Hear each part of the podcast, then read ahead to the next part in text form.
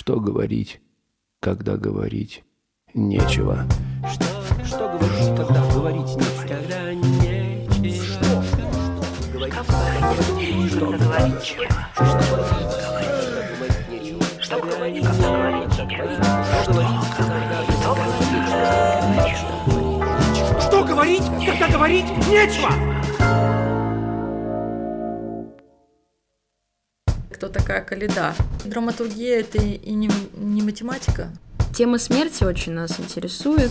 На самолете классно, мы поставим два стула, поставим артистов, они будут лететь и изображать самолет.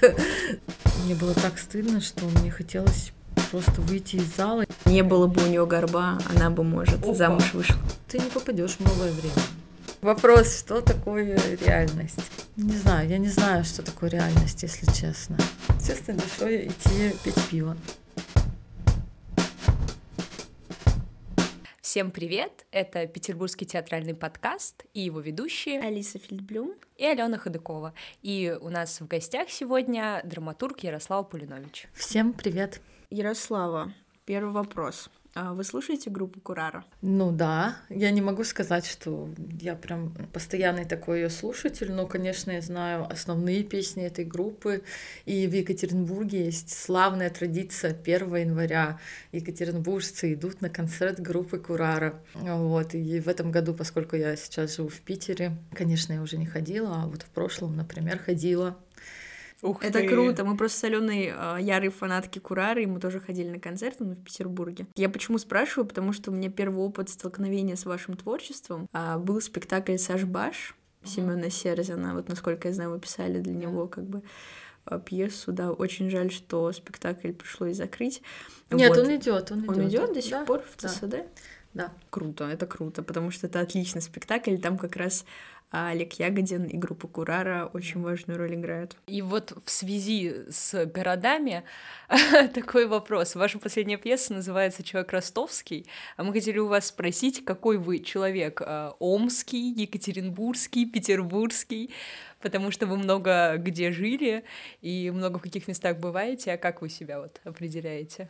Ну, я, наверное, скажу словами из мультика, что я свой собственный человек. Не знаю, если честно, эм, моя жизнь э, так сложилась, что у меня, наверное, никогда не было вот чего-то такого, про что пишут мой родной двор, мой родной класс, потому что я родилась в городе Омске, потом мы очень много переезжали с родителями, я жила и в городе Путяхе, и в городе Салихарде, и в городе Ханты-Мансийске, там я закончила школу, потом очень долго я жила в городе Екатеринбурге, вот я сейчас, вот сейчас я переехала в город Санкт-Петербург, и вот эти вещи все, вот двор, в котором я прожил там 15-20 лет, школа, в которую я ходила с 1 по 10 класс, у меня такого в жизни не было. Я сменила 10 школ, я сменила очень много городов, и э, для себя я так формулирую эту вещь, что дом это, наверное, ну, банально, это там, где семья, там, где твои близкие. Поэтому, как, если бы меня спросили, вот человек какого я места, наверное, я так, так себя не мыслю. Но вот э, вас как-то, ну, принято ассоциировать с Екатеринбургом, именно потому что, а, э, как э, драматург, вы, ну, условно так, представительница Уральской школы, вот, и интересно, а, что, в принципе, стало для вас импульсом, а, в принципе, поступления на драматургию, и почему а, драматургия как жанр вас заинтересовал, и, собственно, почему Каледа, и почему Екатеринбург? Ну, во-первых, хочу сказать, что действительно Екатеринбург для меня это, наверное, самый важный город в моей жизни. Вот если из всех городов все-таки выбирать, то, конечно, это Екатеринбург. Это, ну, я называю этот город все равно своей родиной, хотя я приехала туда в 17 лет. Я приехала поступать, да, в театральный институт к Николаю Владимировичу Калиде. А почему так сложилось? Если честно, в этом есть... Вот если сейчас объяснять это логически, это выглядит как какой-то бред. Ну, то есть вот почему-то так сложилось. Потому что я не знала, куда поступать мне после школы. Я занималась в театральной студии, э, плюс я писала стихи, рассказы и работала в газете. А, Занималась освещением всякой молодежной проблематики. И я думала, что мне нужно, ну, поступать в какое-то такое место, которое связано с творчеством, которое связано со словом. Но поскольку я была а, наивная ханты-мансийская девочка, я не совсем понимала, чтобы подошло по моим интересам, э, вот, и в какой-то момент мне рассказали, что есть такой Николай Калида, он любит, когда у него матерятся, что-то еще такое сказали. Вот, и первый импульс у меня был спросить, а кто такая Калида? Вот, потом я узнала, что это вот мужчина, режиссер, драматург, я прочитала его пьесы, они мне понравились, и я дум, подумала, супер, буду поступать к Калиде. И э, я не очень представляла, что такое школа, тогда не был так уж развит интернет, ну, то есть он был, естественно, но такого количества информации в нем не было, собственно, не было соцсетей еще. И, э, в общем, я вот каких какой-то информации так нахваталась и поехала поступать к нему. Принесла работы, работы ему мои понравились. И Николай Владимирович, он меня, конечно, очаровал просто с первой нашей встречи, когда я его увидела, я поняла, что да, я хочу учиться у этого человека. Вот тогда у меня уже никаких вообще не было сомнений, что это тот человек, который мне нужен. Ну, потому что это нужно знать Николая Владимировича, это нужно один раз его увидеть, чтобы понять, какая энергия от него идет. Вот от него даже идет, ну, про каких-то людей говорят, вот он такой умный, там, или еще что-то. А вот от Николая Владимировича вот идет просто такая чистая созидательная энергия. Тебе хочется находиться в ареале его нахождения, хочется быть рядом. Ну, так это, в общем, и сложилось. Я поступила, и дальше уже по ходу я узнавала, и кто такая Каледа, и что такое Каледа-театр, и многое-многое. То есть я приехала, я не знала ничего. На такой чистый лист. Как вот вы бы сформулировали э, принципы как какие-то его школы, ну вот коротко, и какие из них как бы вы присвоили себе и условно с ними идете дальше в творчестве? Мне кажется, что Николай Владимирович первое самое важное, наверное, он любит человека, он любит своих учеников. У него есть огромный дар веры в человека. Это правда очень редкий дар, потому что чаще всего, в лучшем случае, нам на своих соратников по цеху, в общем, все равно. Вот они есть и есть. А в худшем мы, кажется, что в мое время вот мне было тяжело, вот мне вставляли палки в колеса, почему вот я им должен помогать, ну вот что-то такое. Как бы есть какой-то такой дух конкуренции. А Николай Владимирович, он умеет влюбляться в людей, в молодых людей, он умеет их любить, он умеет в них верить. И что третье, что немаловажное, он умеет их отпускать в какой-то момент. Когда он понимает, что человек готов, он созрел для того, чтобы идти своей дорогой. Я думаю, что вот без этого учительского качества, любви и веры, а, ну, в принципе, обучение драматургии такому делу невозможно. Ну, вообще любой творческой э, профессии, потому что можно, конечно, говорить, что это что-то передается, что мы там сидим на занятиях, пишем схемы, говорим там исходные события, поворотные события, вот а, что-то такое. Но все-таки драматургия это и не, не математика, хотя, конечно, есть законы своей драматургии. Но это все, а, все обучение строится на примерах. Мы а, читаем, читали пьесы, на семинарах у Николая Владимировича. Мы их обсуждали, мы обсуждали в целом жизнь, мы знакомились, у нас выстраивались какие-то отношения. Ну, в общем, это, это и было обучение. Плюс, э, конечно, Николай Владимирович говорил нам какие-то вещи. Всегда говорил исходное событие и стучал пальцем по столу. Но это же не первостепенно, я думаю, что а, если у тебя все складывается, как у драматурга, ты в какой-то момент ты какие-то законы там узнаешь, научишься там, если надо писать американкой сценарий или что-то еще, это, это абсолютно не важно. Ну, э, вот первое, что он давал вот эту веру какую-то в тебя, что у тебя все получится. И второе, что я думаю, что он создавал и создает вот эту среду вокруг тебя, такой питательный компост, а, в котором ты э, варишься и ты впитываешь. Я, например, до сих пор помню, что э, на моем самом первом занятии мы читали пьесу Олега Багаева «Марья на поле». И я, когда услышала эту пьесу, я была потрясена. Во-первых, я не знала, что так можно писать, э, и что это может написать человек, вот, который сидит вот, собственно, рядом. Вот он здесь есть. И э, было удивительно, что казалось, что это какое-то такое мощное произведение, и вот оно написано не давно умершим автором, а совершенно живым и цветущим. И я подумала, что я тоже когда-нибудь что-нибудь такое напишу обязательно, чтобы про меня тоже так думали, что вот она здесь. Но действительно это тебя в хорошем смысле обжигает, вот это соседство а, с твоими ровесниками, там, может, чуть старше, вот, ну, людьми, учениками Калиды, а, когда один написал пьесу, ты думаешь, как же он это здорово сделал, а я что? А, вот я тоже сейчас сяду и буду писать. Это, это заряжает. Все равно я думаю, что какое-то движение, оно вне здоровой конкуренции не рождается.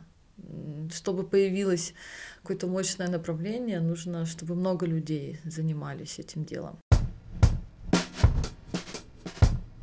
Я бы хотела у вас спросить, э, что такое Екатеринбург, потому что я пермячка, и для меня Екатеринбург — это город, где есть Икея, Первое, самое Уже важное. нет. Уже больше, да, к сожалению, нет. Но в моем детстве Екатеринбург — это город, куда мы ездили в Икею, куда я ездила на выходные в Центр современной драматургии, а, в театр Калиды, и это как бы место возникновения и жизни группы Курара для меня. А что для вас Екатеринбург? Для меня Екатеринбург — это город, который не знал рабства, а, потому что а, в Екатеринбурге а, не было практически крестьян, тем более крепостных крестьян. Были рабочие, конечно, часто их условия труда на этих заводах, они тоже можно было назвать их рабскими, но тем не менее ты мог уйти, ты мог не работать, ты мог отказаться, ты мог создать собственную артель, ты мог перейти на другой завод и так далее, и так далее. Ты в этом смысле ты не был рабом, ты не был крепостным, скажем так. Очень много было беглых крепостных, которые бежали вот как раз на Урал, чтобы заработать денег, потому что в какой-то момент действительно такая была наша уральская золотая лихорадка, когда люди ехали в надежде, что они найдут золото. Ну, находили, понятно, единицы, но, во-первых, это город авантюристов, которые вот э, приехали за своей судьбой. Это город э, людей, которые умеют работать, если надо. И это очень свободный город. Вот у меня такая ассоциация. И, конечно, когда все эти люди сошлись, это город, эм, говорят про Екатеринбург, что он очень жесткий, и опять же мы знаем все эти штампы, опять мафия, Уралмаш и так далее. А, но я думаю, я бы еще сказала так, что это город людей, которые знают, чего хотят. Если ты знаешь в Екатеринбурге, чего ты хочешь, я думаю, город тебе это даст. Но при этом герои ваших пьес, они вот в этом смысле иногда из таких условно неблагополучных сред, но даже не это важно, а э, что как бы у меня остается ощущение, что они зачастую все травмированы. И э, в детстве или, или это возникает по ходу жизни. И интересно, как бы, откуда вы их э, берете, в смысле, э, наблюдаете ли вы за жизнью как-то дистанцированно, или вы, может быть, погружены в это, и у вас какое-то более близкое столкновение вот с... Ну, я бы не сказала, что с маргиналами, потому что мы знаем, куда более такие маргинализированные примеры в драматургии, вот, но в любом случае, в принципе, откуда возникают ваши герои? Не знаю, откуда они возникают. Я бы, опять же, не сказала, что у меня там большинство героев маргиналы. Ну, нет такого. Если говорить про травму, я думаю, что если верить психологам, мы все в той или иной степени как-то травмированы. Ну и потом драматургия все равно требует сложного героя героя, у которого есть и то, и это, есть и травма, и что-то хорошее. Ну, это если разбирать уже как-то его на какие-то компоненты. А, мне кажется, что ну, герои, они всегда рядом с тобой. Просто это не так происходит, э, не так линейно. А, бывает, что вот в тебе живет какой-то герой, какая-то тема, а потом, ну, он живет пока как тема, ничего не происходит. Вот ты думаешь, что вот возможен такой взгляд на жизнь, и ты с этим живешь, живешь, а потом увидел, я не знаю, как женщина вдруг подбирает юбку, и вот у твоего героя уже появился какой-то первый признак, что она вот так подбирает юбку.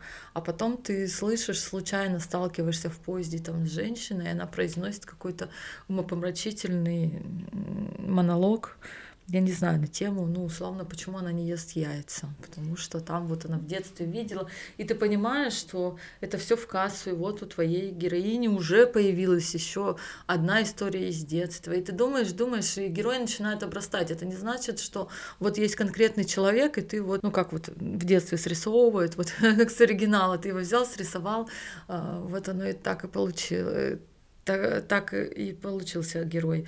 Нет, мне кажется, что чаще всего это все же собирательные какие-то образы. Вот здесь услышал, вот здесь услышал, и как-то вот оно по сусекам поскреб, по, по амбарам помел, и вот такой колобочек получился. А вы сказали, что вас интересуют сложные герои, а вот такие вот средние знаете, базовые обыватели вас интересуют? Да, конечно, но другое дело, что не бывает вот таких средних базовых обывателей. Я думаю, что если раскрутить абсолютно любого человека, то там, даже если он выглядит как обыватель, он ведет себя как обыватель, там все равно же раскроются какие-то бездны, какие-то истории, судьбы, ну, потому что каждый человек — это судьба. Я, в принципе, не смотрю на людей как на ну, не делю людей там на интересных обывателей.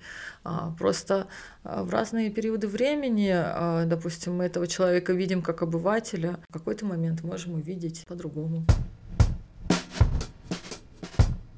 О героях ваших пьес, вот вы сейчас э, даже пример такой привели, женщина в поезде, женщина подбирает юбку.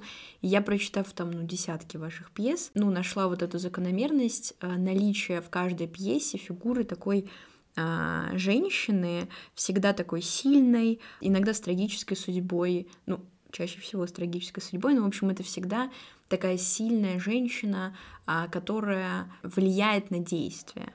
То есть даже в пьесе «Самнамбула», где, казалось бы, главный герой Слава цисгендерный белый мужчина, а, и лучший друг у него мужчина и начальник, в общем, такой а, мир мужскими глазами, мы все равно понимаем, что действие движется за счет вот этой умершей Ренаты, которая все, как бы присутствует в его жизни и является очень сильной героиней сама по себе. А, ну и так, в общем-то, в каждой пьесе. И в «Человеке ростовском», где как, как будто бы герой э, мужчина, на самом деле он настолько связан с вот этой матерью, и настолько большая ее фигура, что да, в общем. Вот, и у меня такой вот вопрос, а что для вас есть сильная женщина? Как вы ее определяете? И можете ли вы себя назвать такой? А, мне кажется, что, ну, во-первых, э, в нашей стране так случилось исторически, что женщины очень рано взяли на себя вот такую ну, можно сказать, мужскую ношу по прокорму семьи. И а, достаточно рано и в произведениях писателей 20 века, начала 20 и даже конца, наверное, 19 появляются такие образы. Это в «Господах Головлевых» маменька, Васа Железнова, ну и так далее. Вот, так что эта традиция есть. Ну и потом, вот если говорить про меня, то, конечно, мне кажется, что мир моего детства а, в 90-е это был в основном женский мир. Это был мир, где женщины принимают решения, а мужчины слабые, либо эти решения поддерживают или не поддерживают. Ну, в общем, их никто не спрашивает. Потому что а, женщина берет эту клетчатую сумку, едет челноком куда-то закупаться товаром, там в Польшу или в Турцию. Вот, женщина принимает решение, что вот мы уезжаем из этого депрессивного, умирающего города в большой город, и все, все, все решает женщина. Потому что мужчина человек растерянный. У него закрыли завод, и он не знает, как дальше жить. А женщине как будто некуда деваться, потому что у нее есть дети, у нее есть вот какая-то миссия это свое потомство вырастить. И, наверное, да, это в какой-то момент отложило на меня отпечаток, потому что в своем детстве я видела очень сильных женщин, вот, и практически не видела какого-то примера сильного мужчины. Как-то я видела, хотя и у меня полная семья, моих бабушек, дедушек тоже были полные семьи, и, ну, в основном я все-таки видела больше, вот где есть муж и жена, но муж как будто бы он покорялся на волю жены и делал так, как она скажет. А сейчас что-то поменялось в мире? Ну, мне кажется, да. Мне кажется, э, все-таки, мне кажется, что сейчас немного по-другому. Но сейчас не стоит так остро, наверное, вопрос выживания в больших городах, скажем так. И у, люд- у людей есть какая-то вариативность. Продолжая про героев, в некоторых э, пьесах, там, например, в «Земле Эльзы» или в «Бесконечном апреле», или вот в последней, э, возникает на фоне, на фоне в прошлом, в опыте героя э, мировая война, там, первая или вторая, э, но при этом она как бы остается э, фоном, то есть ус, ус, условно не, ну, как бы не становится, не знаю, там, а, а основным действием, но откуда это вообще возникает в герое, э, ну, как бы в, прош в прошлом герое, почему для вас это важно? Мне кажется, это как память, которая зашита внутри нас. Я вот э, часто думаю, почему мне снится война. Ну, не то, что прям каждый день, но периодически такие сны возникают. И Например, у меня был сон, который мучил меня прям долго. Ну и сейчас он мне иногда снится, знаете, повторяющиеся вот эти сны с одним и тем же сюжетом. Вот, у меня был такой сон, что я еврейка в городе, который оккупировали немцы. Вот. И это, э, ну, что я пытаюсь скрыться, я куда-то бегу, и этот ужас, ужас, бесконечный какой-то ужас, и мне некуда спрятаться, ну и в итоге либо меня расстреливают, я просыпаюсь, либо я убегаю, я просыпаюсь. Ну, в общем, это вот такой повторяющийся кошмар. Я не обращалась, конечно, к психологу с этим, но я думаю, что это, возможно, я не очень верю в, там, в перерождение душ, но я думаю, что это вот какая-то ну, генетическая память, если хотите, хотя это не научное, конечно, название, но вот какая-то родовая травма, которая зашита. Возможно, это в детстве где-то слышала, может, я смотрела какой-то фильм на эту тему и просто не помню, это ушло куда-то глубоко в подсознание. Но так или иначе, в принципе, наше подсознание, я думаю, этим пропитано, ну, потому что очень много в детстве нам рассказывали про войну. Моя бабушка, например, она ребенок войны, мои мои э, прабабушка, прадедушка воевали. И э, я застала только одну прабабушку до 9 лет. И она мне тоже очень много рассказывала про войну. Ну, то есть это есть, это вплетено там в историю твоего детства. И поэтому, конечно, это остается с тобой. А вот к слову о предлагаемых обстоятельствах, еще я заметила тоже такую вашу тенденцию в том, что я как читатель ваших пьес почему-то всегда э, воспринимаю главного героя а через призму его отношений в семье. То есть он либо он либо сирота, либо он из полной семьи, либо там у него нет отца, либо он э, в, либо он по ходу пьесы эту семью теряет или об, приобретает. Ну, в общем, при том, что наличие или отсутствие семьи а, в биографии как бы этого героя на само действие впрямую не влияет, но для меня как читателя я не могу а, от этого откреститься. То есть я все время на это обращаю внимание. И почему для вас так важно вот эти предлагаемые обстоятельства для вашего героя?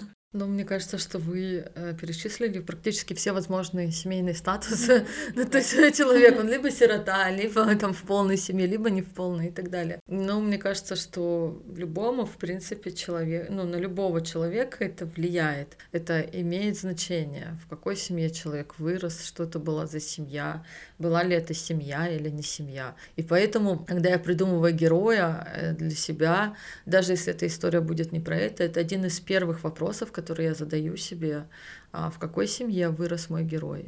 Что это была за семья? Его любили или его не любили? А, мне кажется, это, а, ну, это важнейшее такое условие, которое оказывает формирование на личность. Семья вот может быть крестом или или наоборот, ну, я, я просто, вот в вашей пьесе «Горбатая» я как-то для себя сформулировала, что там для этой героини семья сразу и крест, который как бы, ну, перекрывает ей возможность э, жить для, для себя, но при этом тот якорь, который как бы держит ее и держит вообще все смыслы какой-то какой жизни. А вот для вас это как? Вот семья как феномен? В смысле для меня как для человека? Скорее для драматурга? Для драматурга, но я, конечно, не возьмусь проводить какую-то статистику, но у меня ощущение, что чуть ли не 80% там, пьес, драматургии вообще посвящены семье. Если мы возьмем, от, начиная от Гамлета, заканчивая Володиным, мне кажется, ну, очень много пьес, они про семью. И от этого никуда не уйдешь, и это действительно, э, ну, это такая единица общества, которая отражает абсолютно все. И эпоху, которой живут эти люди, и их внутренние изменения, и какой-то психологические разные пласты. А и, ну, семья, мне кажется, это совершенно благодатная вообще тема. И есть ли вообще что-то важнее чем семья для человека? Я думаю, что, наверное, нет. Вот хочется с Аленой немножко поспорить э, про Горбатую. То есть мне кажется, что там просто сложность героини в том, что она она и не хочет жить для себя. То есть в этом ее драматургия внутренняя не в том, что предлагаемые обстоятельства на нее так давят, что она не может или не ху и как бы и вынуждена жить ради других, а в том, что ее как бы личность заключается в том, что она для себя жить и не хочет. Но при этом понимаешь, как бы вот эта вот сама по себе семья, она задает ее личность, как будто бы. Ну, в смысле, не, не было бы у нее такой семьи, не была бы она. Не было бы у нее горба, она бы, может, Опа. замуж вышла. Тема смерти очень нас интересует. В ваших пьесах смерти как будто бы не существует как финала жизненного пути, потому что а, смерть это как это как еще одно обстоятельство, после которого могут произойти еще ряд каких-то событий, а, либо для других героев, либо для этого же героя, да, вот как пролетая над Йобургом, там вообще русалкой стала эта утопленница. То есть смерть это не конец жизни, а это лишь один из ее как бы вариантов развития. То есть, да, как вот в, в песне Курара смерти нет, есть только ветер. Почему так? Это, это ваш какой-то жизненный такой принцип? Я не знаю, я могу, конечно, начать рассуждать, что там смерть — это часть жизни или продолжение жизни. Все, что я знаю о смерти, что я ничего про нее не знаю. Я не знаю, когда это произойдет, как она будет выглядеть. Но, конечно, мне хочется считать, что там за этой чертой есть что-то еще. А вот сегодня утром мы поехали в Комарово, все на могилу Александра Моисеевича Володина, и мы пришли, я смотрела на могилу, и я думала, что не может быть так, что там там вот лежат его кости и больше ничего, что он нас не слышит, что вот смерть это просто биологическая точка. Ну, даже с точки зрения биологии это перевоплощение тела из одного состояния в другое, там, и дальше начинаются тоже вполне себе интересные биологические процессы.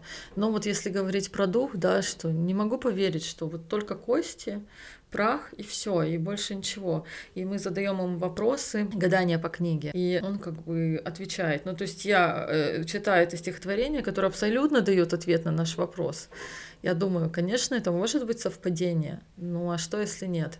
И тут мне сложно сказать. Я не могу назвать, наверное, себя какой-то глубоко верующей, вот, поэтому я не знаю, что будет, поэтому я всегда оставляю себе и своим героям пространство для своего какого-то воплощения после смерти, своего какого-то последнего слова. Интересно, ну, такие немножко банальные вопросы позадавать. Когда вы пишете пьесу, э, представляете ли вы ее на сцене и конкретно думаете ли вы об актере или скорее актрисе, которая будет э, воплощать, допустим, какие-либо из ваших монопьес? Нет, никогда не думала, никогда не представляла. Думала, что режиссеру виднее, он разберется, что там как. А нет, всегда представляла вот какую-то живую историю, вот что она вот так происходит на самом деле. Но вот недавно я написала сценарий короткого метра и сняла по нему фильм, он еще не вышел, но поймала себя на мысли, что вот когда я писала сценарий, э, я увидела актрису, то есть я видела конкретную актрису и, собственно, писала с расчетом, что она там снимется. Но в пьесах нет. То есть вы к, к сценариям пошли как бы через драматургию, уже после начали писать сценарий тоже, да? Я сценарий давно начала писать, то есть у меня сейчас шесть полных метров снятых. Это и Жанна, и Земля Эльзы, я не вернусь. И вот Паша Мирзоев на фестивале показывал блондинку, а когда-то он снял по моей пьесе «Как я стал», например, фильм. А вот пьеса «За линией», которая да. потом стала да. великим просто фильмом «За линия». Спасибо, мне так приятно это слышать. Это один из моих вообще любимых фильмов, по-моему.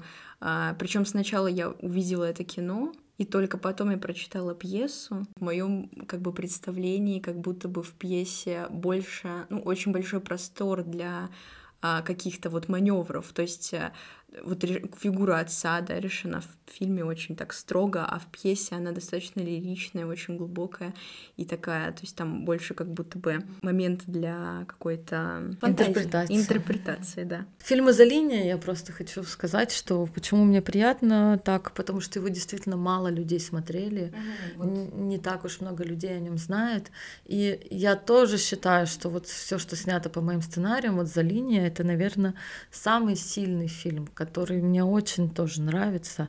Ему ужасающе не повезло. Вот просто не повезло так, что и представить нельзя, потому что когда они начали снимать, они сняли весь материал, и на момент постпродакшена у них закончились деньги. И 8 лет еще режиссер искал деньги на цветокоррекцию и озвучку. 8 лет он не мог найти эти деньги, и фильм просто лежал отснятый уже на полке.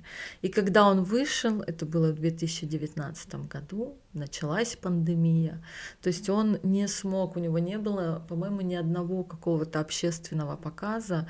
И единственное, наверное, правильное решение, которое они тогда приняли, ну это действительно я думаю, что в тот момент это было самое правильное, просто загрузить его на YouTube в открытый доступ.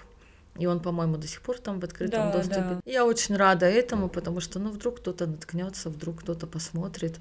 А фильм, на мой взгляд, получился совершенно замечательный. Но, к сожалению, вот без какой-то судьбы, славы, фестивальной в том числе. Ну, то есть вы сейчас планируете как бы совмещать и работу с кино, и в кино, и как бы драматургию и театр? Да я так уже несколько лет, мне кажется. Ну, то есть это не первый год происходит. Поэтому да, я работаю сейчас и в кино, и в театре. И мне это нравится. А в чем вот принципиальное различие как автора? Писать для кино или для театра? Мне кажется, что есть, если вот как, как сценарист и как драматург, например, вот различие, конечно, это давление, потому что кино — это очень большие деньги, это несравнимо с театром большие деньги. И продюсер хочет быть уверен, что он эти деньги потратил не зря, и иногда, часто, он перебарщивает. Ну, то есть, конечно, это на мой сугубо субъективный э, взгляд как сценариста, но очень много, грубо говоря, э, людей, перед которыми вот ты должна, и это даже не идет, ну, не вопрос какой-то обслуживания какой-то идеи, это вот все время очень много, короче, каких-то бюрократических вещей. Но я это все понимаю, что там без синопсиса, который ты там 10 раз напишешь, перепишешь, без поэпизодника, который ты тоже перепишешь раз 20. Ну, сложно в кино, потому что люди должны понимать, что работа идет. Ну, иногда немножко лишней работы приходится делать. Но с другой стороны, кино это что-то такое мо- монументальное, что вот оно снимется один раз, ты посмотришь, но оно- зато оно всегда будет с тобой, с тобой, вот у тебя, вот в этом, значит, в этой коробочке, в компьютере, вот ты в любой момент откроешь и посмотришь. Вот, с театром другая история. Театр э, для меня театр гораздо более свободное пространство, и там гораздо меньше ты как-то обращаешь внимание на технические детали, потому что в кино есть же еще такое, как ну бюджет, и в кино, ну то есть вот если условно говоря, если ты напишешь, что тебе там надо все снимать в самолете или там, я не знаю, ну короче вот в таких каких-то на подводной лодке. Ну, на подводной лодке-то, может, и недорого. Если внутри снимать, можно декорации сделать. Ну, понимаете, да, о чем я. То есть, когда это дорогие съемки, когда это съемки на натуре. То есть тут подключаются уже даже там исполнительные продюсеры, говорят, нет. Ну, то есть в кино как бы тебя как будто все время ограничивают. И ты все время как будто через что-то продираешься, через какие-то ограничения. А в театре, наоборот, говорят там, «А, на самолете классно, мы поставим два стула, поставим артистов, они будут лететь и изображать самолет. Супер, пиши. Вот, поэтому кино это несравнимо, ой, театр это несравнимо больший масштаб, наверное, вот свободы, а когда все может превращаться во все, и это, конечно, в первую очередь торжество, мне кажется, и режиссуры, и актерского таланта, потому что в кино все-таки кино это в первую очередь, конечно, а, про работу большой-большой команды, как выставить свет, как загримировать и так далее, и так далее. Работу артиста тоже, но а, в театре мне кажется, что все как будто бы гораздо меньше прикрытые чем-либо. Все гораздо более вот такие голые, вот, душевно. Поэтому театр, он, ну, Он как будто бы более для меня пронзительный, что ли. А что чувствует драматург, сидя в зале и слушая собственные слова? Ну, смотря какой спектакль. У меня была история, когда мне было так стыдно, что мне хотелось просто выйти из зала, я не знала, как это сделать, в общем, чтобы вообще никто не узнал, что это написала я. А бывает, когда сидишь очень гордый и думаешь, ну я ж написал. Вот, тут очень зависит от качества постановки. Но всегда, конечно, волнительно, когда приезжаешь на премьеру, вот, но в этом смысле очень удобно, когда по твоей пьесе ставят. ты примерно представляешь, если спектакль плохой, ты примерно представляешь, когда, когда он закончится. Блин, да. По-разному, разные чувства, я бы сказала. А с кино как? Вам нравится, что, что снимают по-вашему? Ну, опять же, по-разному. Вот я отметила фильм «За линия». А также мне нравится, например, фильм «Я не вернусь», а, который снял Ильмар Рак эстонский режиссер, продюсер Наташа Дрозд из ТВ. Ну, давно его сняли, уже, наверное, году в одиннадцатом или в двенадцатом. Вот недавно вышел фильм Жанна Константина Стацкого. Может, кто-то видел с Рапопорт, с Мироновым. Ну, там такие прям звезды снялись. Я знаю какие-то негативные отзывы, но мне фильм понравился. Я его посмотрела и даже посмотрела дважды. И могу сказать, что... Ну, то есть он... Это такой жанр, который, ну, как бы он не претендует, наверное, на какое-то авторское, там, я не знаю, какое-то строгое кино. Он, в общем, заявляет, что это мелодрама, но это, по-моему, совсем не стыдная мелодрама. То есть это мелодрама высокого уровня. А вот вы рассказали про какие-то э, такие сложные или, точнее, ну, в общем, моменты э, про работу в кино, как, как это строится, а как э, строились ваши отношения с театром, как, как драматурга, и в начале, и вот сейчас? То есть это какого рода взаимодействие? Скажем так, с творческой, с творческой частью группы всегда хорошо строились отношения и с режиссером, и с артистами. Ну, то есть, если меня как автора вовлекали в эти отношения, потому что часто бывает, что и не вовлекают, ну, как-то ставят и ставят, вот, то хорошо строились. А с как административной частью, ну, я могу сказать, что когда у тебя есть какое-то имя и опыт, конечно, они строятся гораздо лучше, чем когда у тебя нет. Вот. Мне все-таки, наверное, в театре, но все равно все-таки мне в театре как-то как будто легче и как будто все понятнее. Чисто интуитивно даже иногда понятнее, как это должно быть. Как писать во время цензуры? Сложный вопрос, а, но продолжать писать. И у меня недавно состоялся диалог с одним драматургом, не буду называть имени, и а, она мне рассказывала свою идею, я говорила, как это супер, как это классно, и она сказала, ну, цензура же только вот это не пропустит. И я ей говорю, перестань, пожалуйста, заниматься ерундой. Если цензура не пропустит, то она не пропустит. Но почему ты должна заниматься самоцензурой? Вот когда она уже не пропустит, тогда мы поговорим, а как это обойти или что-то написать по-другому. Вот. Но пока же нет такого еще разговора. Зачем ты про это думаешь сейчас? И она со мной согласилась. Я думаю, что во времена цензуры а, самое главное не заниматься самоцензурой. Вот это действительно такой червь, который попадает тебе в мозг, когда вокруг все там нельзя, все запрещают, и ты такой думаешь, ну вот это же не пропустят, поэтому мне этого писать не надо. Во-первых, откуда ты знаешь? Хочется задать вопрос. Если посмотреть на советскую историю, очень странным образом многие вещи разрешали, что-то запрещали, но ведь не все, и что-то проходило. А может быть, оно проходило, претерпев какие-то изменения, но которые точно не делали хуже это произведение. Вот. И, возможно, цензура там ложилась совсем не на те места, на которые думает автор. Поэтому в первую очередь не заниматься самоцензурой. Во вторую очередь э, писать, помнить, что даже если сейчас цензура это не пропускает, а сейчас это не значит навсегда. Все может измениться в любой момент, может измениться завтра. Вот. И а, все, что ты должен делать, это быть готов к этому завтра, к тому, что все изменится. И а, если все изменится, а у тебя ничего не написано, ну, собственно, ты не попадешь в новое время. Как бы в будущее тебя не возьмут. А если все изменится, у тебя все написано. Вот как хорошо, правильно будет. У тебя все написано.